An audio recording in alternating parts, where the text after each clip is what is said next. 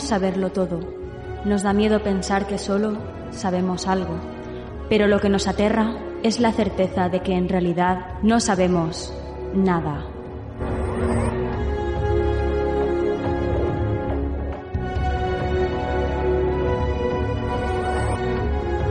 Sígueme por los canales que atraviesan la oscuridad.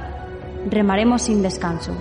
Iluminaremos juntos los caminos de la noche, abriéndonos paso por el canal del misterio.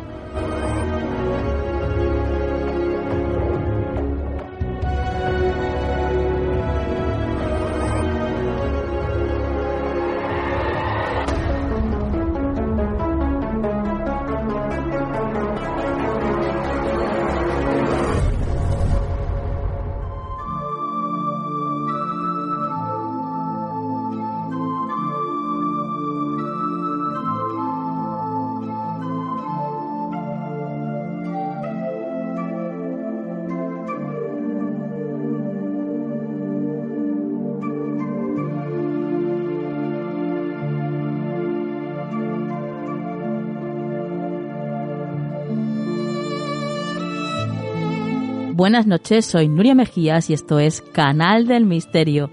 Una noche más aquí con todos vosotros, dispuestos a disfrutar de lo mejor del misterio en la 97.7 FM de Valencia o si nos estás escuchando de cualquier otra parte, que no es Valencia, España, pues nos puedes escuchar desde misteriofm.com.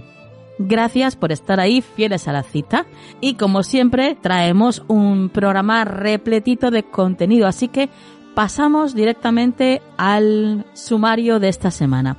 En esta ocasión vamos a comenzar hablando de la tercera parte del fantasma rojo. Nuestra compañera Yannick Sánchez va a estar con nosotros para hablarnos de esta tercera y última parte de la historia de este famoso fantasma rojo. Después eh, vamos a, hablar con nuestros compañeros, la doctora Mar Robledo y Joannis Kotsorais, pues sobre el caso de Marta del Castillo que se ha reabierto. Las últimas novedades sobre este caso. También va a estar con nosotros Gloria Alonso, que nos va a hablar de el congreso que va a tener lugar dentro de muy poquito en Alcobendas y por supuesto también van a estar con nosotros nuestras secciones habituales, la actualidad y el consejo de la semana. Y ya dicho todo esto, comenzamos.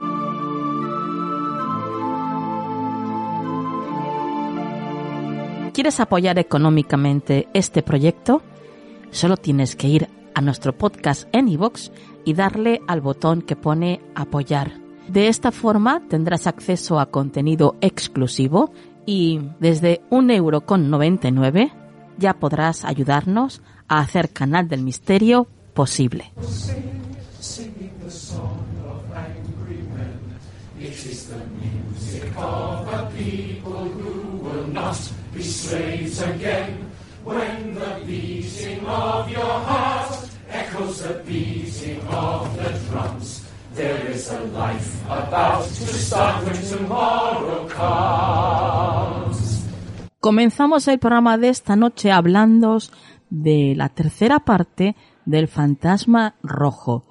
conocido, como ya sabéis popularmente en Francia, como el hombrecillo rojo.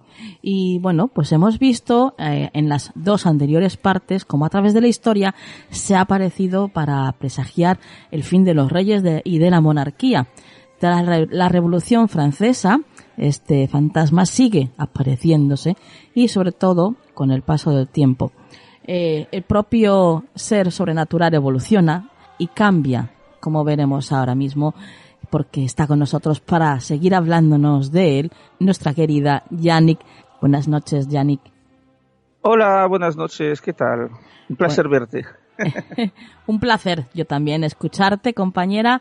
Y bueno, hay mucha gente que estaba ya deseando eh, saber cuál es esta tercera parte del hombrecillo rojo. Incluso tengo que decir que por los comentarios de Evox hay varias personas que que han pedido en concreto y dónde está la primera parte para poder para poder escucharla y enterarse bien de, de, todo, ¿no? Lo que tenga que ver con este fantasma tan peculiar. Así que bueno, como ves Yannick, la verdad es que es un tema que está gustando mucho y hoy vamos a darlo por zanjado con esta tercera parte. Así Correcto. que, eh, bueno, pues eh, cuéntanos, ¿cuál es la primera aparición del fantasma rojo en la Revolución? Bueno, pues como hemos visto, eh, aparece a lo largo de toda la historia y a lo largo de la, de la Revolución también, por supuesto, aparece. Entonces, las crónicas de la época relatan cómo se apareció el 15 de julio de 1793 en la iglesia de Cordeliers. Los Cordeliers son los que hacían las cuerdas, eh, que está cercana al Louvre, que de hecho está cercano también ahí al, a las Tuileries, donde aparece habitualmente el fantasma. Y esta vez aparece cerca del cuerpo de Marat, Marat, bueno, todo el mundo conoce, ¿no? Que fue asesinado por Charlotte Corday. Marat es un revolucionario muy famoso. Aquí, para la pequeña historia, podríamos decir que el soldado que estaba encargado de vigilar el cuerpo, al ver la aparición, murió literalmente de miedo, de un ataque al corazón. Vaya, vaya. Paradójicamente, además, Yannick, el personaje que más visitas recibe del fantasma rojo, no es un noble, sino Napoleón Bonaparte, un personaje histórico que ya de por sí, bueno, siempre ha estado marcado por lo sobrenatural, eh, antes inclusive de ver al hombrecillo rojo, ¿no es así? Pues sí, vaya personaje, Napoleón Bonaparte. vaya, vaya. sí, sí, es, eh, también es harina de otro costal, porque lo que es interesante es que a través del fantasma rojo vemos muchos personajes de la historia de Francia y este está particularmente eh, habitado por el tema sobrenatural, está muy relacionado. Entonces, eh, si nos acordamos la primera parte que citabas antes y de Catherine de Médicis, pues también nos acordamos de Michel de Nostradamus, o sea, Nostradamus, quien en sus centurias, siglos antes que naciese, que ocurriesen los eventos que todos conocemos, ya anunció el auge, el auge perdón, de Napoleón. Pero, pero, por si fuera poco, ahora voy a contarte una anécdota realmente extraordinaria y los, los, lectores, o sea, los oyentes, perdón, ahora eh, van a disfrutar mucho. A ver, eh, el propio Napoleón tendrá en su juventud una extraordinaria experiencia paranormal que le permitirá entrever su destino fuera de lo común mucho, mucho antes de ver por primera vez el hombrecillo rojo. Estamos hablando de 1786, ¿vale? O sea, no, ocurre ni siquiera la revolución, estamos en el antiguo régimen todavía, y tiene 17 años, y en ese momento lo promueven eh, al cargo de subteniente. Eh, entonces pertenece al cuerpo de la, artillería de la FER, que está basado en Valence, no es Valencia, ¿verdad? Es Valence. Eh, viva Valencia. Entonces, un día de permiso visita las ruinas del castillo de Cruzol, que está, eh, que es bueno, que fue construido en el siglo XII por el señor local, Gérald Basté, y una de las ventanas del edificio, que está en ruina, ¿vale? Situada en lo alto de una torre, le llama especialmente la atención. Entonces, escalada hasta esa ventana, que tiene una forma de ojo de buey y que, y que realmente le intriga, le llama la atención, ¿no? Y se coloca en su seno para meditar, para pensar, para disfrutar de las vistas, ¿no? Pero entonces sucede algo impensable empieza a ver imágenes muy nítidas de su futura campaña de Italia, de su futuro coronamiento como emperador de Francia, teniendo en sus manos un esceptro y una bola simbolizando el mundo. Pero de repente una tormenta particularmente violenta se forma encima de las ruinas del castillo y pone fin a su visión del futuro. Tras ese suceso, hay que decir que Bonaparte siempre pensó que existían puertas temporales que en permanencia vigilaban el mundo y en las cuales podía verse los grandes eventos por venir. Imagínate el tema de las puertas temporales, eh, imagínate el tema, ¿no? sí, sí, desde luego. Eh, ¿Cómo comienza entonces, Yannick, la relación entre el fantasma y Napoleón? Bueno, pues eh, para eso nos tenemos que situar ya más, más allá de la revolución, por supuesto. y esto ocurre ya en octubre de 1795 eh, cuando el futuro emperador, que todavía no lo es, por supuesto, entra en su apartamento, un apartamento que estaba alquilando en esa época, y encuentra bien en evidencia colocado sobre la chimenea un sobre rojo que contiene una nota donde se le dice que será rey, firmado rojo. No sabe quién, no, sabe, o sea, ¿qué, qué, hace ese sobre? Entonces interroga a los domésticos y nadie sabe cómo, cómo llegó ahí el dichoso sobre, ni su mujer, nadie, Nadie, eso es un misterio. Bueno, tras eso, pues nada, eh, Napoleón lo ve por primera vez en Egipto, físicamente, quiero decir, en, fin, la aparición en sí, ¿no? En 1798, la víspera de la batalla de las pirámides, famosa, y la entidad le prometió que ganaría, y así fue. esa misma noche el hombrecillo rojo le ofrece firmar un pacto, eso es importante lo del pacto, que debía durar 10 años y en el que le ofrecía, entre otras cosas, consejos para que prosperara, alcanzara la cima del poder y fuese rico. Vaya. Le dice que le protegerá hasta que alcance la edad de los 45 años, pero que entonces él mismo lo abandonaría, pues solo confiaría en su propia persona. Eh, Bonaparte aceptó el ofrecimiento, por supuesto, y, aquí hay que decir que existe otra versión de cómo surgió ese famoso pacto, una versión que yo no, no le tengo mucha, vamos a decir, credibilidad, pero bueno, la cuento para que, todo el mundo lo sepa. Ah, ya que estamos contando cosas, pues a contarlas bien. Entonces, em, en ese momento, eh, ese momento está relatado en un libro de anécdotas sobre la vida de Napoleón, publicado en 1816, donde se explica eh, lo que vio supuestamente Napoleón cuando se quedó solo en la Gran Pirámide, un tema que, sobre el cual ha escrito Javier Sierra, que os recomiendo sus libros, muy buenos, desvelando así un gran misterio de la historia de Francia. Y era nada más y nada menos, adivínalo, el fantasma rojo, claro. Por supuesto. y este fue el momento donde pasaron el primer pacto. Entonces, la obra dichosa menciona que tras la expiración del pacto, este se renovó por cinco años más, pero, pero lo cierto es que nadie, nadie, nadie sabe lo que vio Napoleón en la Gran Pirámide, eso quiero dejar constancia de ello, porque jamás quiso contárselo a nadie, con lo cual lo de la estabro es un poco bastante dudoso. De hecho, en el lecho de muerte le preguntaron de nuevo sobre este asunto y tras meditar un instante contestó, no me creería si se lo dijese y veremos más adelante cómo acaba el pacto y la relación entre nuestros protagonistas. Recordamos que es un fantasma rojo y estamos hablando de pactos, esto empieza a oler a azufre. Bueno, bueno, ¿y en algún momento se le vuelve a aparecer en Egipto?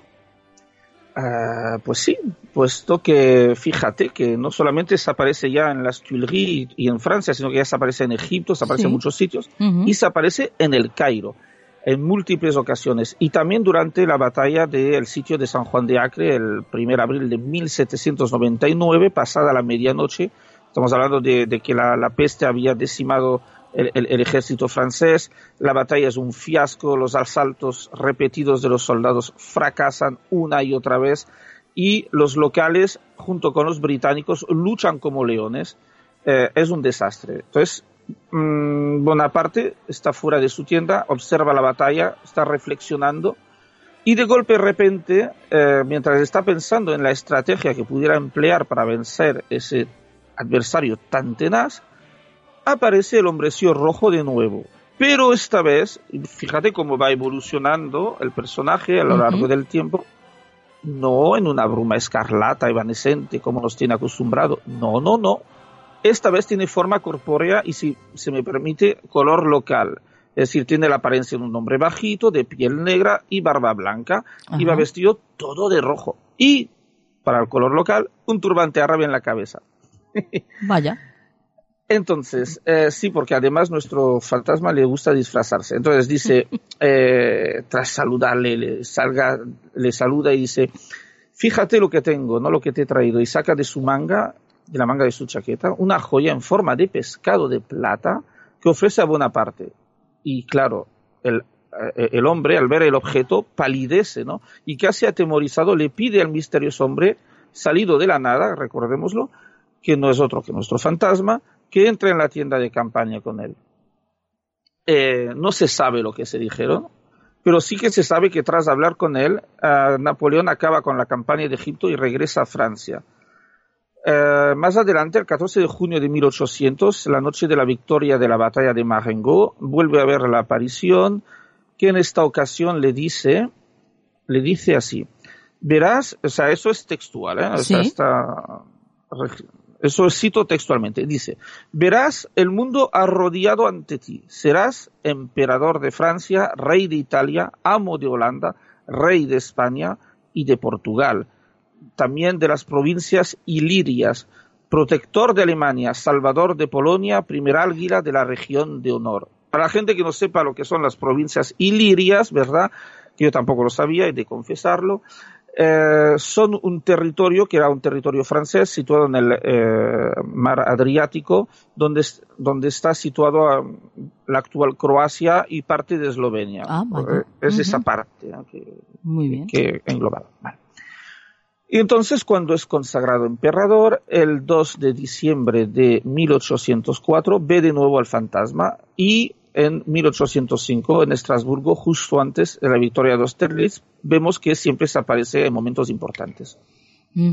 ¿Y cómo, cómo acaba, cómo finaliza la relación de Napoleón con este fantasma tan peculiar, Yannick? Bueno, pues vemos que hay muchos más momentos en que Napoleón ve la criatura, vemos que es eh, una relación muy cercana que, que no ha existido antes, si os acordáis las partes anteriores, solo aparecía en momentos muy puntuales y Sí, pocas veces. Aquí sí. es muy, muy eh, común que aparezca, ¿verdad? Pero bueno, eh, entre todas las veces que aparece, que son muchas, vamos a mencionar las siguientes que marcan el fin de su relación. Eh, en una ocasión, el fantasma rojo le aparece a Bonaparte y le reprocha que se divorcie de su mujer porque es una mujer que, a la que ama verdaderamente, Sí. para desposar a otra que no ama, pero que le permitirá tener descendencia porque él solo mira para su, su, digamos, para su corona, para su, eh, su linaje. Y en eso se está comportando ya como un rey. ¿eh? Sí. ¿Ah? Y también le reprocha las guerras contra nuestro país, contra España. Eh, Napoleón hace caso omiso, eh, decide casarse con María Luisa de Austria y eh, en el momento de su boda en Saint-Cloud, el fantasma se materializa una vez más. Vaya, Fíjate, vaya, vaya. fíjate. Sí, sí, o sea, fantasma más raro en todo la, el- el- la- la- digamos, el, eh, el tema paranormal no vas a ver. No, más raro y, y con tantos datos sobre él. Es Sí, sí, además. impresionante. Sí, sí. Entonces, siendo de carne y hueso, pide audiencia con Napoleón. Y este, ¿sabes qué hace? ¿Qué? Decide no recibirle, pasa de todo. Pero, meses antes de que expire el pacto, el 1 de abril de 1814, el hombrecillo rojo se, encarne- se encarna de nuevo y se presenta donde se presenta habitualmente, en las Tuileries, pidiendo ver al emperador. Y el guardia se lo impide, le impide el paso y dice, usted, nada, usted váyase. Pero la criatura sobrenatural paraliza al soldado, no lo ve de esta manera, y sube las escaleras hasta las estancias imperiales. Esta vez es el chambelán que le impide pasar, al no tener este cita previa con el regente. Ahí también, ya en esa época había que pedir cita previa, fíjate. Eh, entonces el espectro le dice, oiga, usted cuando vean, les dice a Napoleón que un hombre vestido de rojo que conoció en Egipto desea verle. Entonces el emperador accede.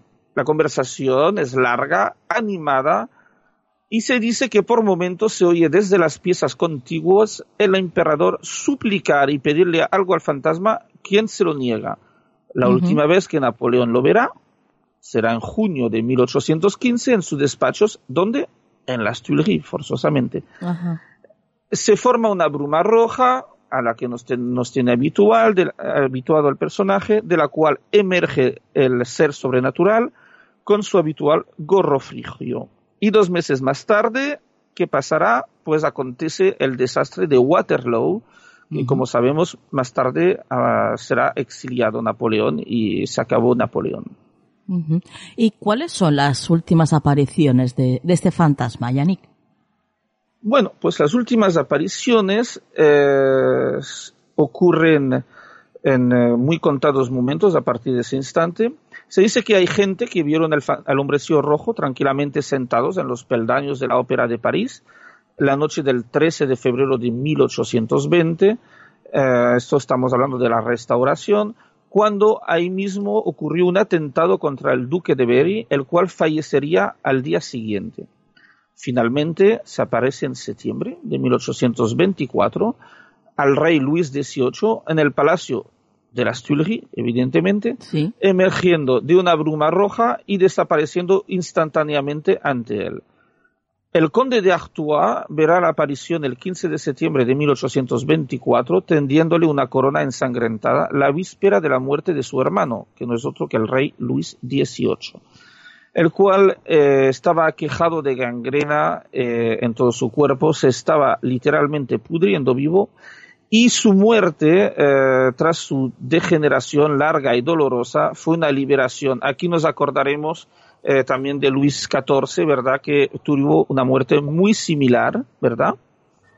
Eh, Napoleón murió envenenado. También agonizó durante bastante tiempo y tuvo una muerte horrible. Lo digo para que la gente se vaya dando cuenta de la maldición del fantasma rojo y de cómo se encajan las cosas. Claro, claro, claro.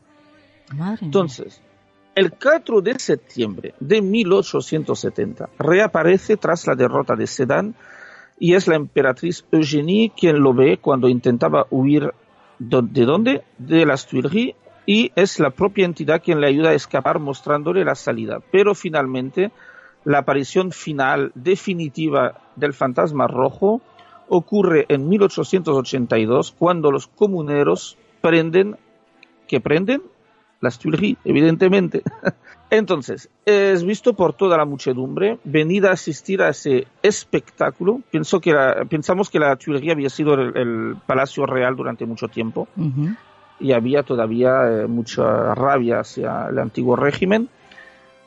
Y entonces el fantasma pues aparece en una ventana mientras arde la parte central del edificio, eh, mientras este empieza a arder y tendiendo los brazos al pueblo ahí presente en signo de comunión con nuestra gente, con la gente, con el pueblo de Francia, en signo de afecto ¿eh? con los compatriotas y luego desaparecerá en una especie, en una, perdona, en una espesa nube roja. Mm. Bueno, bueno, bueno, qué increíble, la verdad. Cuántos datos, lo que te decía, es impresionante y a cuántas, eh, cuántos testigos de este fantasma rojo. Eh, ¿Tienes algo, alguna cosa que añadir, Yannick, para acabar esta increíble saga? Pues, eh, tras el incendio de las Tuileries en 1871, los restos del edificio son vendidos para ser reaprovechados. Un empresario de Córcega comprará las piedras, las vigas y elementos decorativas para construir, decorativos para construirse un castillo en su isla. Eh, Napoleón era de Córcega, lo quiero, eh, fin, para la pequeña historia. Sí. Entonces, años más tarde, ¿qué pasó? Pues que esa finca ardió hasta los cimientos, como las Tuileries.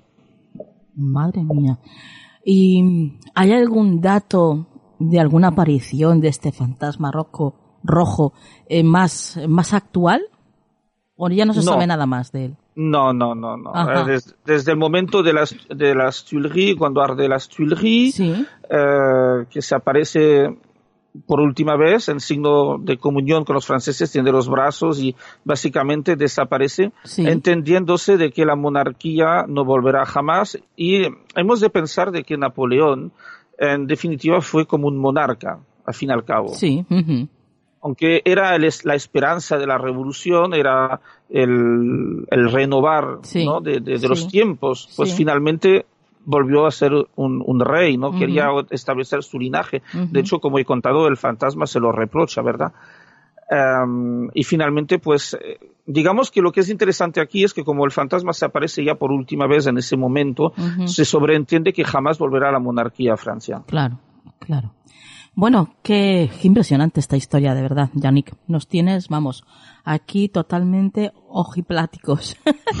¿Quién te había contado un fantasma que se aparece rojo, que se aparece en una bruma, que se materializa, que cambia de cuerpo? Esto es una historia realmente tan asombrosa que merecía ser contada. Y también codeado con la realeza siempre y con la gente noble. Madre mía. Bueno, eh, piensa que es un fantasma revolucionario, es un fantasma por el pueblo, es un fantasma político también, eh, político. Eh, que tiene una cierta carga política en el sentido de la democracia, de la gente, en fin, no sé, es, en ese sentido también es muy peculiar y es único. No, no conozco ningún caso en la fenomenología paranormal donde se reúnan todas estas cosas. Y por, por último, que se aparece a lo largo de tantos siglos. Claro. Claro. Yannick, tus vías de contacto. Bueno, pues eh, mi blog, las eh, Crónicas del Misterio, como digo siempre lo pienso reactivar, a ver si esta, este mes ya me pongo. Algún día de eh, estos, compañera. y yannicksanchez.com, que también ahí podráis encontrar mis pinturas y todas las cosas. También sitio web que tengo que acabar, ¿verdad? Muy bien. Pues Yannick, como siempre, muy buen trabajo y hasta la próxima compañera. Pues muchas gracias y gracias a los oyentes por su, su soporte.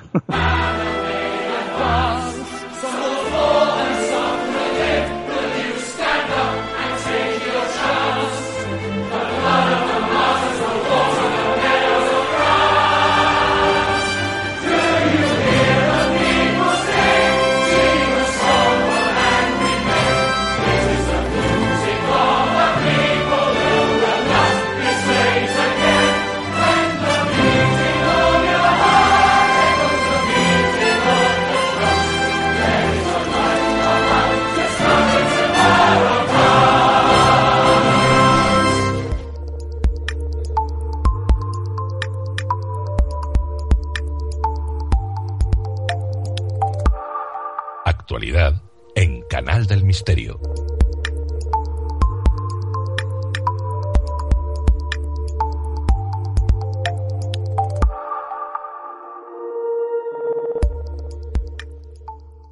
Bueno, pues ya nos encontramos en la actualidad y ya está con nosotros María Toro. Buenas noches, María.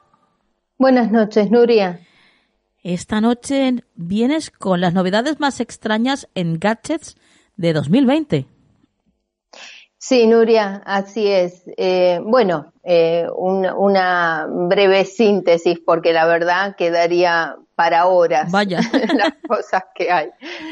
Pues bien, estos gadgets que son estos dispositivos cada vez más extraños y novedosos que cumplen una función específica eh, se dan a conocer en el evento por excelencia que es el celebrado cada enero en el Consumer Electronic Show, conocido como CES, en Las Vegas. Y en esta edición 2020 pudimos conocer todo tipo de, de artilugios.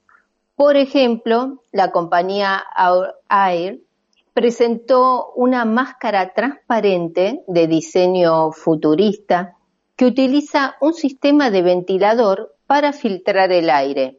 Se llama Atmos y utiliza pequeños ventiladores que tienen en la parte delantera de la máscara eh, justamente el ventilador para eh, limpiar y purificar el aire sin necesitar un sello hermético. Su precio podría rondar los 350 eh, dólares aunque ahora con todo esto del coronavirus, la verdad que esto de las máscaras mejor dan un poco de yuyo. Sí, sí, sí, desde luego. Bueno, el que tenga suerte y encuentre alguna, porque están agotadas por todas partes. Sí, Nuria, sí, han dicho que hasta un 750% más las han aumentado. Imagínate. Otro artilugio, Nuria, es una cuna que imita el movimiento de los padres y cuenta con cinco movimientos diferentes. Se puede configurar como paseo en coche, canguro, columpio de árbol, mecedora y hasta olas, o incluso acondicionar la vibración de la cuna con opciones de lluvia, océano, ventilador y silencio y cada una con cinco velocidades. y todo esto para intentar calmar a los bebés. Yo no sé qué pensarían nuestras abuelas de todo esto. Sí, sí, sí. Pues mira, yo, yo diría que, como unos brazos no hay nada. Di que sí. Vamos. Claro que sí. bueno, pero también se pudo probar, además de todo esto, un dispositivo que lee la mente que es una especie de bandana elástica inteligente que se coloca en la cabeza, utiliza pequeños sensores aplicados al cuero cabelludo para captar las señales eléctricas generadas a medida que las células cerebrales se comunican entre sí. Realiza un escaneo cerebral que allí, en, en este sitio, permitió mover autos de carrera en una pista de escalectris a todos los participantes. Pues bien, cuanto más se concentraba cada corredor, más rápido corría su coche. Pero lo más extraño de lo que se presentó, para mí por lo menos, es lo que dieron a llamar el primer humano artificial. Lo presentó la compañía Neon, propiedad de Samsung, y se trata de un conjunto de avatares digitales creados a partir de un ordenador que se ven y comportan como un, humano real. gracias a la inteligencia artificial e incluyen emociones e inteligencia. Eh, no, es que se trate de un asistente virtual o por lo que eh, tampoco se activa mediante comando de voz, tampoco es una interfaz de Internet. Ellos aseguran que se trata de un amigo y de una interfaz humana, capaces de conectarse y aprender más sobre las personas reales, lo que les permitirá adquirir nuevas habilidades y evolucionar. La empresa afirma que va a seguir trabajando en este proyecto ya que en este momento solo se encuentra en versión beta. Madre mía, desde luego María, no nos mentías al principio de la sección, desde luego qué cosas más extrañas. sí, estamos inmersos en una peli de ciencia ficción, Nuria. Totalmente. Bueno, compañera, tus vías de contacto. Sí, os dejo mi Twitter que es arroba María Torodiana. Pues hasta la próxima, María. Hasta la próxima, Nuria. ¿Quieres ponerte en contacto con nosotros? Nuestro email, tu rincón del misterio, arroba gmail.com.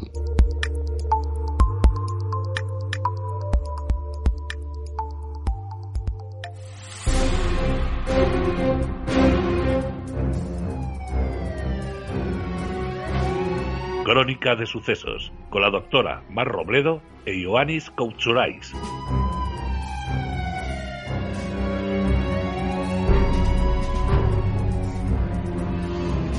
Continuamos con Crónica de Sucesos y ya están con nosotros nuestros compañeros del Instituto Europeo de Investigación Criminal, la doctora Mar Robledo e Ioannis Kotsorais. Buenas noches, compañeros. Hola, ¿qué tal? Buenas noches. Hola, ¿qué tal? Buenas noches. Esta noche estáis con nosotros para hablarnos, bueno, pues de un tema que está de nuevo, eh, bueno, está en todos los medios de comunicación porque resulta que se ha reabierto la investigación de la muerte de Marta del Castillo, ¿no? Así es. Eh, yo veía que no, a lo mejor no encontrabas la palabra y yo diría, pues un tema que, que a día de hoy sigue vivo. Una investigación judicial que, de nuevo, está viva. Eh, y no, que la gente no se confunda. Hay una pieza separada que es para la búsqueda del cuerpo de Marta, que no tiene nada que ver. Esto nos referimos eh, a la investigación de la muerte de Marta, de un posible eh, otro posible autor que no fuese Carcaño, ¿eh? que no fuese ah. Miguel Carcaño, que es la única persona condenada por el crimen de Marta. Claro. Porque además una de las personas que, que bueno, Nacho Abad, que es el bueno, pues el, principal mm, causante de que se, se abra esta esta parte, eh, desde desde hace muchos años, eh, personalmente está implicado con la familia y está mm, viendo cualquier posibilidad para, para encontrar el cuerpo de, Marta. Eh, ya lo estuvo buscando en el, en el río, eh, hizo un, un, estudio en profundidad con... Y un informe criminológico, porque Nacho va a ser además de periodista criminólogo. Así es. Sí, sí, sí. A ver, esto eh, son personas que de manera absolutamente altruista están colaborando con la familia. Eh, es el caso de Nacho en la, en la investigación de la muerte de Marta. eh, parece ser que había unos datos que son los que ahora han salido a la luz, eh, que, que, bueno, pues que por los que, que han sido los que eh, se han aportado como una prueba nueva para que eh, se reabra el caso de, la investigación por la muerte de Marta. Y estos datos. ¿Cuáles son estas novedades en, el, año, caso? En el año 2013 ya Miguel Carcaño hace unas declaraciones ante el juez donde, eh, donde señalaba directamente a su hermano a, eh, como autor de la directo de la muerte de, de Marta, como ser, de, ser el, de ser el causante, a su hermano Francisco Javier. Vamos a ver, eh, lo que cuenta Carcaño en el año 2013, que es, son los datos con los que ahora se ha reabierto la investigación judicial, insistimos, han abierto diligencias judiciales, eh, lo que cuenta Carcaño en aquel momento, que se ha demostrado con la documentación aportada, es lo siguiente, y es que en el, eh, en el verano del año 2008, eh, bueno, pues eh, eh, eh, los dos hermanos habían heredado una, una casa, la famosa casa de León, de León, León 23, y eh, en esa casa, bueno, pues esa casa tenía una hipoteca de cuarenta y tantos mil euros, creo que eran cuarenta y nueve mil euros. El hermano de Miguel Carcaño estaba separado, necesitaba dinero con urgencia y acuerdan los dos hermanos solicitar una hipoteca por un valor de ciento nueve mil euros, creo que el banco concretamente era el, el BBVA. Eh, claro, ¿quién solicita esa hipoteca? Esa hipoteca la solicita Miguel Carcaño, que entonces tenía 19 años. Y para solicitar esa hipoteca parece ser que se aportan unas nóminas y una vida laboral de Miguel Carcaño, que según apunta Nacho Abad, eh, son falsas, porque no tenía ese trabajo real, o sea, falsificaron una documentación para, para eh, presentar esta hipoteca. ¿Qué ocurre? Que esta hipoteca, bueno, pues eh, con ese, esos ciento y poco mil euros, eh, Miguel Carcaño lo que hace es que cancela la hipoteca anterior que tenía la vivienda, eh, a su hermano le da un dinero, treinta y tantos mil euros, y luego hay una parte del dinero que es como que se la da Francisco Javier a, Carcaño porque le compra, Carcaño le compra su parte a Francisco Javier para que todo el mundo nos entienda. Entonces, eh, hay que decir que en aquel momento Carcaño no vivía en esa casa, vivía en camas. Quien sí vivía en, en esa casa era Francisco Javier, que se había separado, ¿vale? Entonces, bueno, pero eh, como digo, la casa pasa a ser propiedad de Miguel Carcaño y él es quien legalmente asume esa hipoteca. ¿Qué ocurre? Que eh, después del verano él encuentra trabajo, parece ser una empresa de limpiezas, y bueno, pues noviembre y diciembre, mal que bien, consigue eh, con retrasos pagar los recibos de la hipoteca. Pero llega el mes de enero, veintitantos de enero, y no tiene dinero para pagar el recibo parece ser, todo esto según la versión de Miguel Carcaño, eh, todo esto está, está con, eh, sí que es cierto que hay documentación y que es, es cierto, ¿eh? o sea, que, que Sí. esta hipoteca se pide con esa documentación, etcétera. ¿Qué ocurre? Que en el mes de enero Miguel Carcaño no puede hacer frente a- al pago de la hipoteca y eh, se reúne con su hermano en la vivienda y, en, y hay una discusión entre ellos, donde el hermano le recrimina que, eh, que, que no pague ese recibo. ¿Cuál es el problema de que no pagase Miguel Carcaño ese recibo?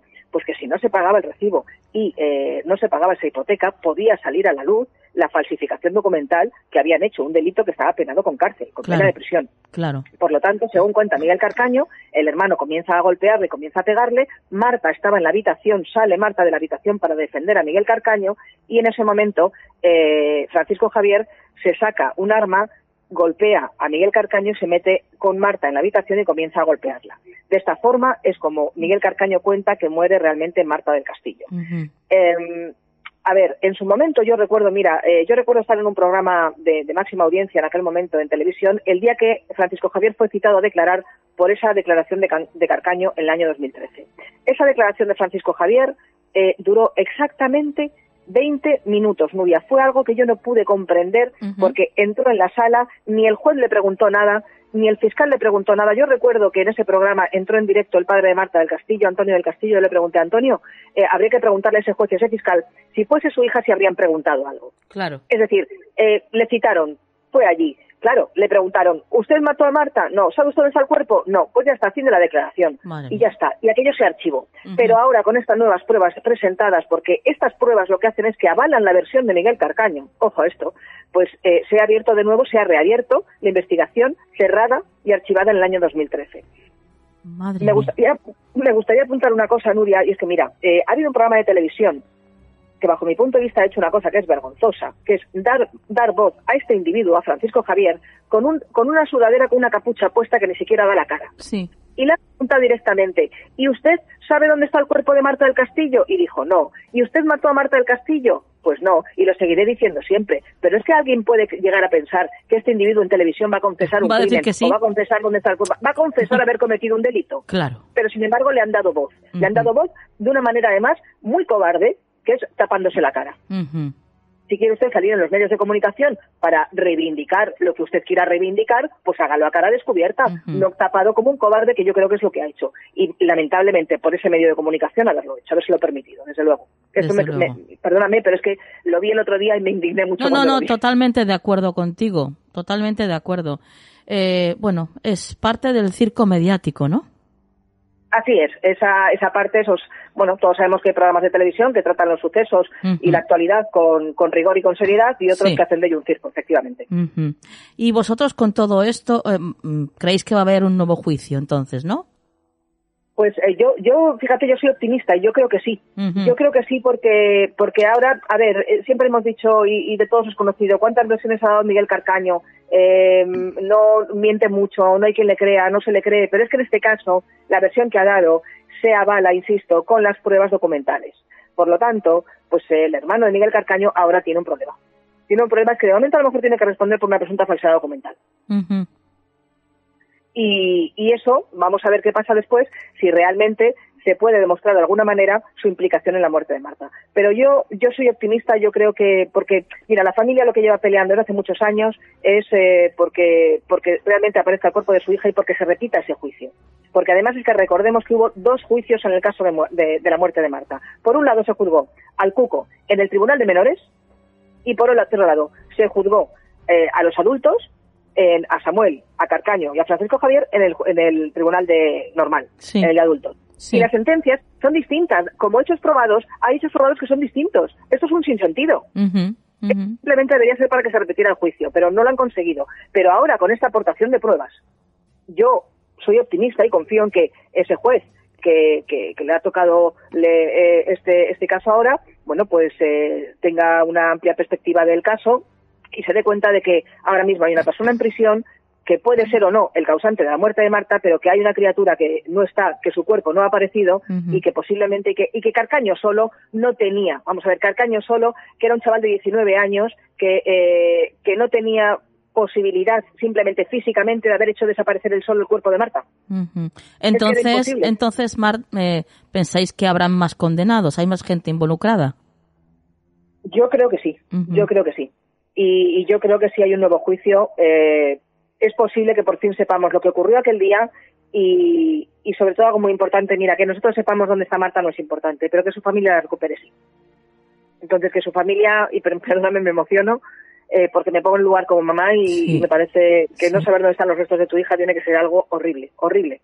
Y yo espero que, esto sirva para que, pues eso, para que se sepa lo que pasó, para que sí más culpables estén donde deberían estar, que es en prisión, y por supuesto, y fundamentalmente para que esa familia pueda recuperar a su hija. los restos de su hija, ojo, los restos de su hija. Compañeros, ¿creéis que, llegaremos a encontrar, eh, se llegará a encontrar el cuerpo de Marta? Pues eh, solamente depende de, las personas que están involucradas en, la desaparición, que, bueno, pues que, en algún momento dado eh, o cometan un, un error y, tengan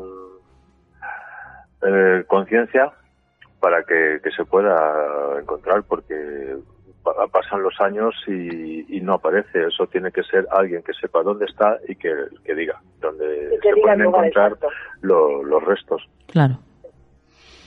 Bueno, esperemos que sí, esperemos que, que algún día eh, se pueda encontrar el cuerpo de Marta y que esa familia ya de una vez pues descanse y puedan darle pues pues también el descanso que se merece, ¿no? Ese, ese cuerpo. Puedan ir a, algún sitio y, se puedan, no sé, encontrar y, y, despedir. De sí, alguna manera, de alguna manera cerrar el círculo, exactamente. Exactamente, sí.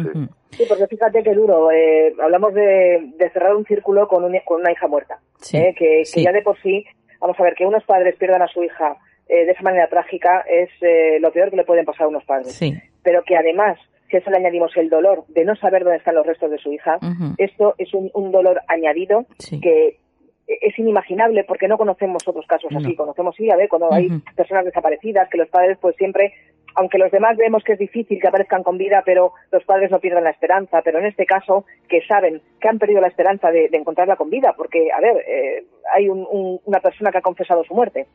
Es decir, aquí no hay más opciones. Eh, que lo único que quieren es recuperar el cuerpo de su hija, por Dios. Que, que puedan hacerlo y que, y bueno, pues que, Marta pueda descansar en paz donde debe estar, que, que es donde debería estar los restos de una niña que, le arrebataron la vida brutalmente. Ojalá así sea. Eh, compañeros, vuestras vías de contacto. Bueno, pues eh, tanto en Facebook como en Twitter pueden contactar con nosotros a través de las cuentas del Instituto Europeo de Investigación Criminal y luego la mía personal, pues eh, es sencilla, eh, Robledo, tanto en Facebook como en Twitter. Y la mía en Facebook es Ioannis Cousurais y en Twitter es arroba Cousurais. Bueno, pues compañeros, hasta la próxima. Hasta, la próxima. buenas noches, un abrazo. Un abrazo.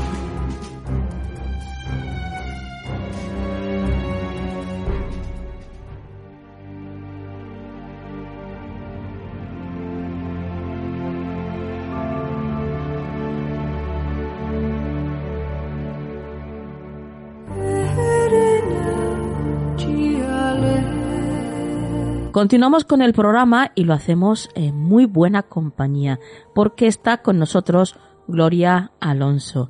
Buenas noches, Gloria. Buenas noches, eso de buena compañía me ha llegado al alma. Muchas gracias, Nuria. bueno, pues iba a decir una compañía angelical, tampoco estaría nada mal, ¿eh? Y además sería verdad. Eh, muchas gracias, guapa. Eh, Gloria, eh, vienes a presentarnos, como todos los años, el programa del 19 Congreso sobre Misterios de la Ciencia y de la Historia, que se va a celebrar los días 14 y 15 de marzo de este año en el Salón de Actos del Centro Cultural Pablo Iglesias, en el Paseo de la Chopera número 59, en Alcobendas, Madrid. Eso es. Eh, este año, como los asiduos que, que, vienen cada año, cada año se habrán dado cuenta ya, pues el viernes pues no, no podemos hacer uso de, de la sala porque, bueno, pues Alcobendas tiene muchísima actividad cultural, entonces pues este año no era posible. Bueno, pues eh, si te parece bien, vamos a empezar. ¿Qué es lo que tenemos el sábado 14 de marzo? Pues mira, el sábado vamos a abrir a las 10 y a las diez y media comenzaremos con la primera, eh, la primera ponencia de una persona que viene por primera vez. Es una mujer, eh, abunda un poco en esta temática, pero sí eh, se llama Gaia, Gaia Soler, Soler, que nos va a hablar pues de, brujas, pero, pero en positivo. Eh, el título es de la sabia a la bruja, la historia de la brujería en femenino. Supongo que, pues que será muy interesante porque es un tema que poco, poco utilizado aquí en este, en este congreso, ¿sabes? Y más por una mujer. Sí, sí, sí, sí. Luego, eh, a las 12, pues vendrá nuestro amigo incondicional, Juan Ignacio Cuesta, que nos va a hablar de microcultos. Mm, qué interesante. Hace poquito tuvimos a Juan Ignacio aquí en el programa. Ajá, muy bien. Pues ya sabes, pues él sabe hacerlo muy bien y luego al final siempre, él siempre nos, nos deleita con su guitarra y sus canciones. y, y, bueno, pues yo creo que por la mañana, pues de 10 a 2 va, de 10 y media a 2, pues serán estas dos personas la que ocupen el espacio. Luego, pues paramos a comer, lógicamente, y a las cuatro y media volvemos con Álvaro Anula. Este chico también se estrena este año en, en el Congreso y es pues, una persona encantadora y además un chico muy joven, pero que está muy puesto en la mitología. Mitología vasca, exactamente. Nos va a hablar pues de las leyendas y los seres míticos de, del País Vasco. Me encanta, me encanta. ¿Y después, la siguiente?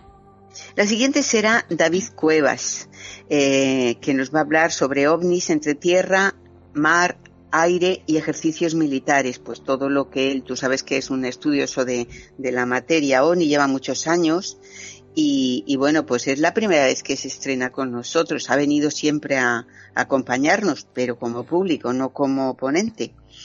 Y, y, bueno, pues, eh, pues es muy de agradecer que venga este año a hablarnos sobre, sobre ovnis porque concretamente yo había contado, pues tú sabes, con, con los incondicionales de siempre, además de los nuevos. Sí. Había contado con Josep, pero Josep, claro, pues eh, le ha surgido un viaje y es su trabajo y lógicamente como nos han cambiado de fecha, pues ha pasado esto que, que no coincidía la fecha y bueno, pues. ¿Y ya a las siete y media de la tarde? A las siete y media tenemos a David Botello, que es, eh, todo un personaje, bueno, es, es una persona encantadora. Eh, los que vivimos en Madrid, mm, pues lo hemos visto durante bastante tiempo porque ha realizado un programa eh, semanal de El punto sobre la historia. junto con Lorenzo Gallardo, que era su compañero. Entonces iban los dos, iban los dos en bici por Madrid y van pues hablando de los eh, edificios emblemáticos, de los personajes que habían vivido en ellos, de las historias que Madrid tiene y muchas pues como cada ciudad, ¿no? Sí. Y, y bueno, pues lo hacían con un punto de humor muy bueno. Entonces, eh, él eh, sabe muchísimo de historia y tiene un último libro que se llama un poquito largo, follones, amoríos, sin razones, trapicheos y otros tejemanejes del siglo XIX. Madre mía. Bueno, pues, pues yo lo he leído y te puedo, y te puedo decir que, que lo que dice es historia real, pero tratada con un punto muy, muy bueno de, de humor, ¿sabes? y, y, a mí me ha encantado. Así que estoy segura que a la gente le va a gustar mucho. Muy bien, pasamos al domingo, Gloria. El domingo la apertura igual, a las 10, a las diez y media comenzamos eh, y lo primero que tenemos es al señor Berrocal. Manuel Berrocal viene en esta ocasión a hablarnos con algo que ya parece que a él le gusta y a la audiencia también, de los cuentos. Eh, nos hablará eh, en esta ocasión de, de, la sabiduría de los cuentos infantiles a través de un título pues muy, muy bonito. por el camino de las baldosas amarillas a la iluminación. Mm, qué sugerente, sí, sí. Un punto muy sugerente y muy bueno, ¿no? Y luego terminamos pues con nuestro querido Jesús Callejo, que nos hablará de las damas blancas protectoras de niños, de la leyenda a la realidad, y que cada uno saque sus propias conclusiones. Eso lo digo yo. Claro. y a la una y media hay mesa redonda, ¿no? A la una, la vamos a poner a la, una, sí. A la una, de doce a una está Jesús y sobre la una, una y cuarta tendremos una mesa redonda, pues en la que estarán pues todos los ponentes que puedan. Yo creo que en esta ocasión, pues si no están todos, estarán casi todos y, y les plantearemos una, una propuesta y de ahí pues lo que ellos quieran decirnos. Qué bien. Esto menudo fin de semana, la verdad. Fin de semana intenso, ya sabes. Pues tú has venido en algunas ocasiones y sabes no me pues, lo, pierdo. que se pasa. Sí, mm. sí, sí, sí, Desde aquí, de hecho, recomendamos, vamos, encarecidamente que todo el mundo que pueda se acerque a Alcobendas porque desde luego va a aprender mucho y se lo va a pasar genial. Y además todo en un ambiente muy familiar, muy ameno y con mucho amor. Y gratuito. Efectivamente, muy importante y gratuito. súper importante. es gratuito porque, bueno, eh, nosotros como asociación llevamos muchos años, más de 20 aquí en la localidad de Alcobendas y trabajando para el municipio y, bueno, de, forma también solidaria y gratuita. Entonces, claro, ya nos conocen mucho, siempre nos dejan un espacio que además está súper solicitado, me consta, ¿no? Y, y, bueno, pues ese espacio, pues eh, la gente pues lo valora mucho cuando viene porque tiene pues todos los avances técnicos, eh, tenemos a nuestro cargo también eh, pues para facilitarnos el trabajo personas del ayuntamiento que nos ayudan. Es una, la entrada es gratuita eh, y es abierta, por lo tanto hay que hay que avisar que estén con tiempo porque, claro, Por, por, dos razones, porque primero si, si la sala se llena, por seguridad no dejan entrar. Claro. Y por otro lado, pues también mm, porque pues pues que sí es, es importante que uno llegue con tiempo suficiente, pues sobre todo por la persona que va a dar la conferencia, ¿no? para no molestar. Claro. Vamos a recordar que esto va a ser en, en el Salón de Actos del Centro Cultural Pablo Iglesias, Paseo de la Chopera número 59, en Alcobendas, los días 14 y 15 de marzo de este año. Bueno, Gloria, lo dejamos aquí porque vamos con el tiempo justito, justito, pero no sin antes agradecerte el que un año más estés con nosotros aquí para darnos esta valiosa información, que no nos perdemos ningún año y para darte las gracias yo también personalmente por lo maravillosa que eres y por todo el cariño que me das siempre. A ti, guapa, que te cuides mucho y, bueno, pues ya sabes dónde me tienes para lo que desees, ¿vale? lo mismo te digo, Gloria. Besitos y saludos a todos los oyentes y, que no, que no lo perdáis. Besitos. Beso, chao. ¿Quieres apoyar económicamente este proyecto? Solo tienes que ir a nuestro podcast en y darle al botón que pone apoyar. De esta forma tendrás acceso a contenido exclusivo y desde un euro con 99 ya podrás ayudarnos a hacer Canal del Misterio posible.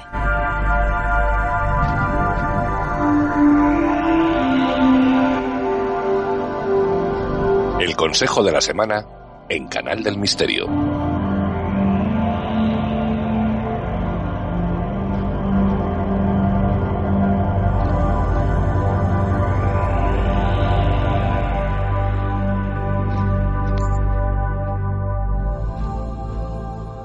Bueno, pues ya estamos en la maravillosa, bonita y buena compañía de Juan Perdomo. Buenas noches, Juan. Muy buenas noches, Nuria, que bien me vende. no te mereces menos, compañero. Encantado de saludarte, Nuria. Buenas noches. Bueno, Juan, eh, qué maravilla, ¿no? El programa de esta noche. Como hemos disfrutado, yo por lo menos, ¿eh? Ah, no, no, yo creo que aquí hemos disfrutado todos, yo también, yo siempre digo soy el primero porque además yo estoy aquí en mi rinconcito con esta buena vibración, con esta buena energía y disfrutando del todo, de todo el programa, así para al final acabar sacándose súper consejos, así que para mí la experiencia es brutal, pero además el, programa ha sido muy bonito, muy enriquecedor y yo creo que la palabra es esa, disfrutarlo, tanto desde aquí, desde lo que estamos aquí, como desde lo que están allá afuera. Y aprendiendo, ¿no? Como siempre decimos, que no solamente es, es algo con lo que lo pasamos bien, sino que además eh, lo pasamos bien aprendiendo. Claro, que hace más grande ese disfrute, ¿no? O sea, lo que disfrutas además te hace crecer, te hace aprender, te hace mejorar en algo, conocer cosas, alimentar esa curiosidad. O sea, que aprender siempre, siempre. Divertirnos también. Yo creo que en ningún programa me lo he pasado mal esa es la verdad. No, no, yo tampoco, menos mal. Pero aparte de todo aprendo siempre, de ti, de los compañeros, de la gente que viene a contarnos cosas, siempre. Todos aprendemos de todos. Juan, eh, me has dicho fuera de micros que hoy vas a sacar una runa, ¿no? Sí, hoy tengo un momento nórdico, mira tú. Ah, mira, qué bien. Bueno, pues vamos a, a navegar por esas aguas del norte y vamos a ver qué nos dicen tus runas vikingas para la semana que viene.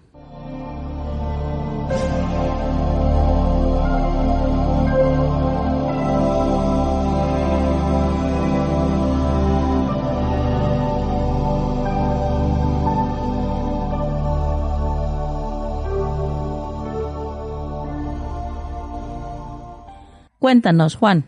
Pues eh, cuento, Nuria, una runa ISA, ISA, que nos ha salido en alguna otra ocasión. Ya reflexionaré yo sobre, sí, porque a mí me, llama me llama la atención cuando se repiten, ¿no? De alguna manera. Sí. Eh, esta runa, Nuria, nos viene a decir que esta semana, como dirían nuestros amigos los gallegos, mejor no meneallo. Mm, vamos a dejar las cosas Lo, más lo más tranquilas posibles, vamos a no tomar decisiones que no sean importantes o, imprescindibles o necesarias, ¿no? Eh, esta runa tiene que ver con la pasividad, con la pasividad que también tiene un contrapunto, Nuria. habrá personas a las que el consejo puede ser sal de esa pasividad, sal de esa de ese conformismo, de ese momento de estancamiento, porque Isa lo que representa es ese punto inicial eh, en la mitología nórdica donde todo, todo era hielo y, no había vida, era una, digamos, la, la antesala a la vida, ¿no? Que eso está muy bien, pero llega el momento en que tiene que entrar el fuego para crear la vida. Entonces, si nosotros sentimos que estamos muy apalancados, que estamos demasiado en esa dinámica, Nuria, en esa energía de no actuar, de no hacer, de no tomar iniciativas, es una llamada de atención, un poco un tirón de orejas. Pero también yo, a mí me resuena más, y yo creo que eh, el consejo va más por ahí, en el sentido de que esta semana tengamos paciencia, sepamos dejar las cosas estar, Nuria, sepamos respetar los ciclos de la vida mm. y sepamos entender que hay momentos eh, para actuar y hay momentos para estarnos quietecitos. Esta semana, lo dicho, estarnos un poco quietecitos, Nuria, tener paciencia y saber dejar actuar a los demás y a la vida. Bueno, pues eh, es sabio consejo no solamente para esta semana, sino para llevarlo a, a toda a toda la vida, ¿no? Es, yo creo que es primordial eso. Sí, saber tener autocontrol, saber eh, en qué momento debes actuar, en qué momento no, pero también es lo que digo, cuidado, eh, que la pasividad continua tampoco. Ya sabemos que los extremos no son buenos, ¿no? insisto, quien sienta, quien tenga la sensación de que está demasiado quieto, parado, bloqueado, estancado, por lo que sea, que busque la acción. Ajá. ¿Vale? Y que luego se equivoca, pues se equivocó, pero que busque la acción. Eso también, ¿eh? Muy importante. Perfecto. Compañero, tus vías de contacto. Claro que sí. Eh, farotarot.gmail.com y Juan Perdomo en todas las redes sociales, Nuria. Perfecto. Bueno, pues compañero, hasta la próxima. Hasta la próxima semana, Nuria.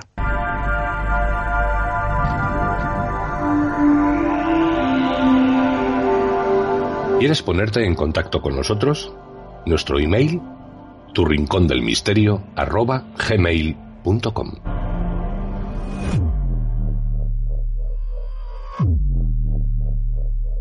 Y queridos amigos, llegamos al final del programa de esta noche.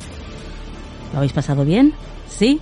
Bueno, pues entonces nosotros nos vamos contentos por haber hecho bien nuestro trabajo. Así que os emplazamos por supuesto, al próximo programa. Esperemos, esperamos que estéis ahí, todos vosotros. Ya sabéis que paso lista.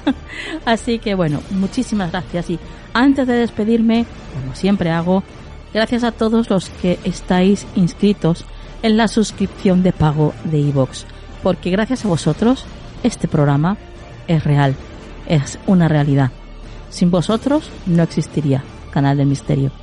Así que gracias, gracias, gracias de todo corazón. Y ahora vamos a por la frase de la semana. La felicidad no se puede ganar o poseer. La felicidad es la experiencia espiritual de vivir cada segundo con amor y gratitud. Que la luz esté siempre en vuestras vidas.